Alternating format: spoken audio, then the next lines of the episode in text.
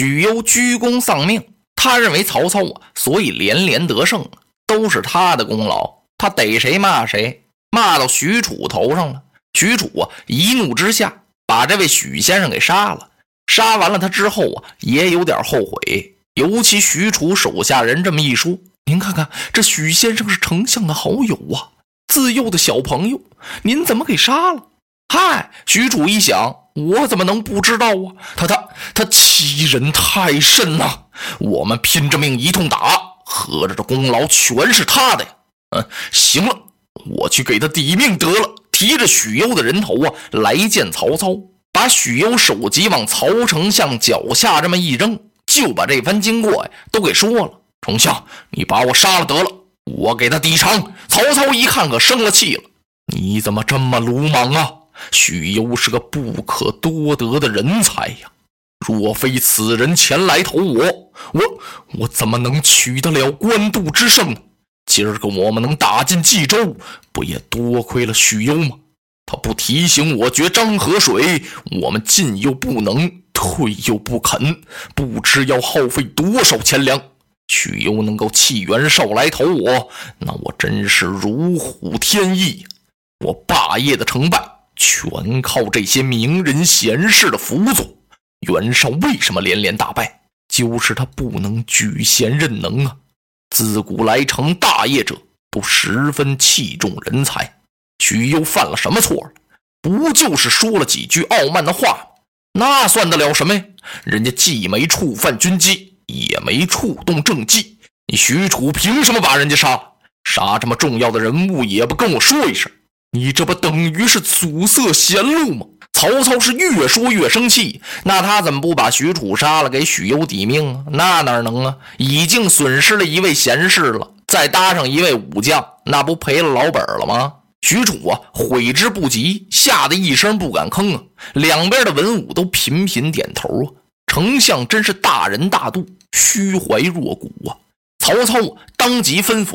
厚葬许攸，埋葬了许攸之后，曹操传了一道令，传令安民呢，说是河北袁绍，自从起兵兵伐许都那天起呀，河北的黎民百姓就遭兵戈之难，这仗打的没完没了啊，老百姓算是受了罪了。这不是把冀州得过来了吗？从此后一年是禁免租赋，什么也不跟老百姓要。哎呀，曹操这个措施可真是太高明了，这是他一项非常重要的政策。历代的封建军阀，都不顾老百姓死活呀，而曹操深知养兵必须养民呢，老百姓不打粮，你军兵吃什么呀？然后曹操是深表朝廷，表彰送走了。曹操把文武找来了，说是明日一早啊，我要祭扫袁绍之墓，你们都跟着我去。大家一听，哎呦，曹操还要扫袁绍墓啊！啊，这得去啊！第二天一早啊，曹丞相沐浴更衣，带领着他的文武啊，来到袁绍墓前。曹丞相亲自拈香大拜，是放声痛哭，哭的这些文武啊，都觉得奇怪。哎，丞相，这袁绍跟您敌对多年呢，他总想取许都灭了您。今儿个您把他打败了，得过了冀州，您怎么还这么哭他呀？哎，曹操一听，列位先生哪里知道啊？我与袁绍相交甚厚，我们一同同十八路诸侯伐过董卓呀。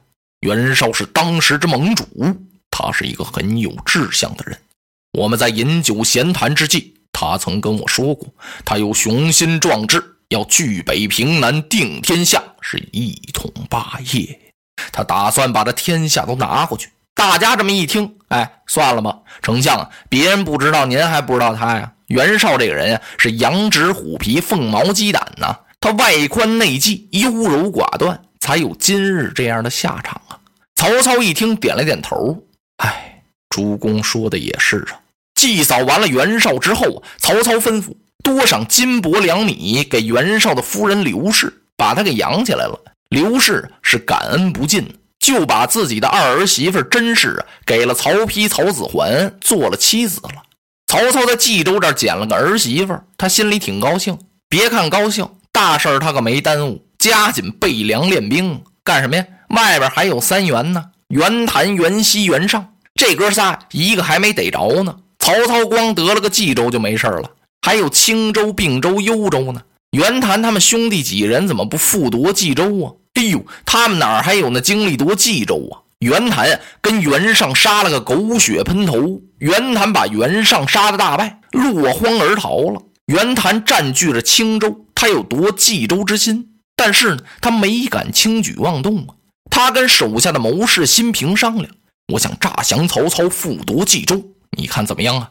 你去给我做个说客呀。”辛平一听啊，既然将军吩咐了，那我就去吧。辛平就到冀州来了，到这儿一见曹操啊，曹操问他。新平先生，你从青州跑到我这儿干什么来了？哈，禀丞相，我家袁谭将军有意归顺丞相您。哦，袁谭想归降于我，正是，是真是假呀？恐怕其中有诈吧？啊，这个新平一愣，心说曹操厉害呀！哈，丞相您有所不知，不必多说了，你赶快回去吧，让袁谭练好人马。我是即日攻打青州，我就要灭他了。呃，走吧，走吧，走吧。新平没词儿了，让曹操两边的人把他给轰出来了。新平回到了青州，跟袁谭这么一说，那只好实话实说吧。什么？曹操能一见面就断定我有诈降之意？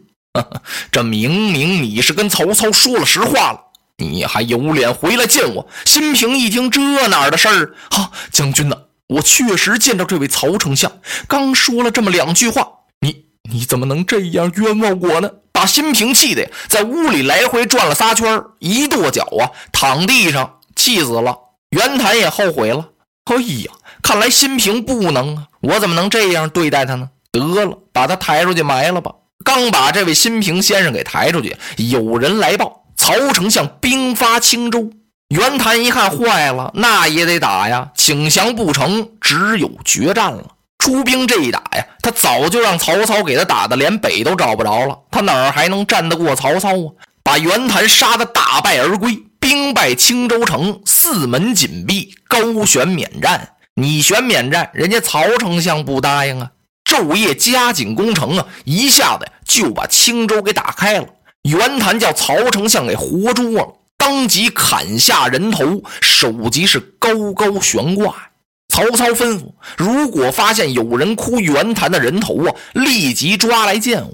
这道令刚传下来，哎，有人来报，确实有这么一个人站到袁谭的首级下哭了。把他抓来，抓来一问，此人姓王名修，也是袁绍手下一个旧臣。后来呢，因为得罪了袁绍，被袁绍给革职了。曹操一听，既然如此，你为什么还哭袁谭？丞相有所不知啊。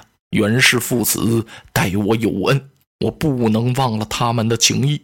哎呀呀！听到这儿，曹操点了点头，他心里暗想：这河北有这么多的忠臣名士，好可惜呀！袁氏兄弟呀，袁绍、袁术，他们都不会用人呢。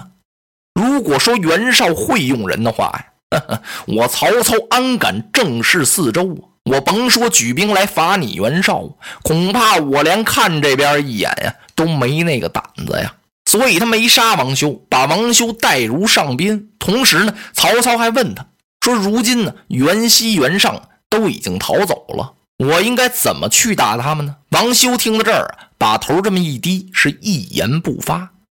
曹操暗挑大指：“真乃忠臣也。”只好就别问了，把这位养起来得了。随后，曹操就问手下的文武：“咱们该怎么办呢？”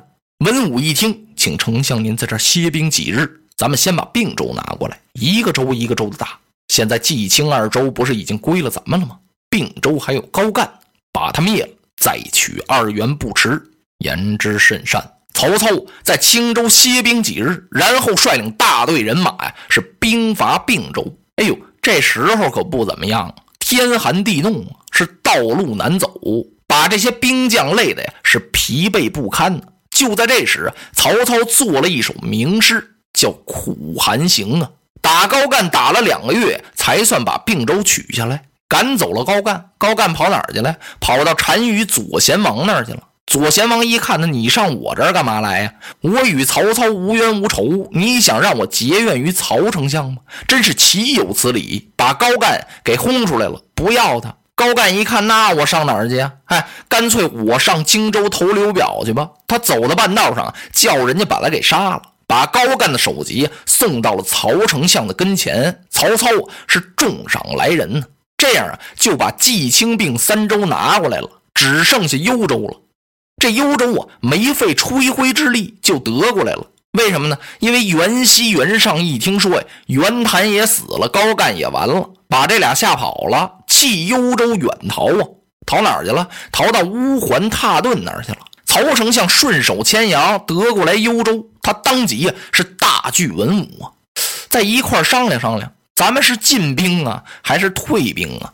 四周已经全得过来了，文武坐下来议论了一番，有人可就说了：“说丞相啊。”我看咱们不能再进兵了，因为到这地方，咱们已经离许都很远了。这么长驱直入，这还了得呀？咱的家还要不要了？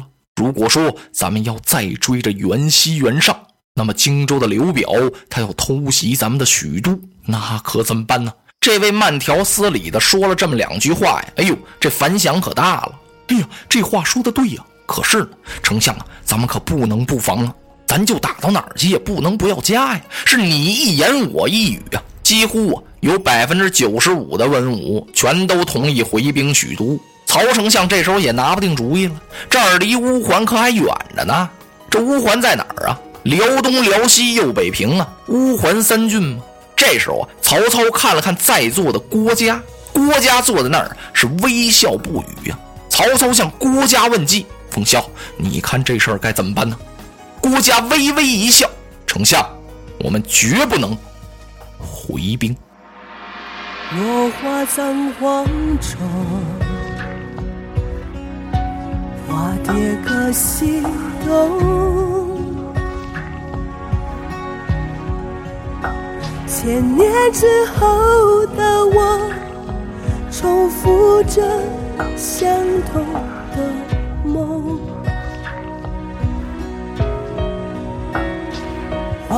恍惚中。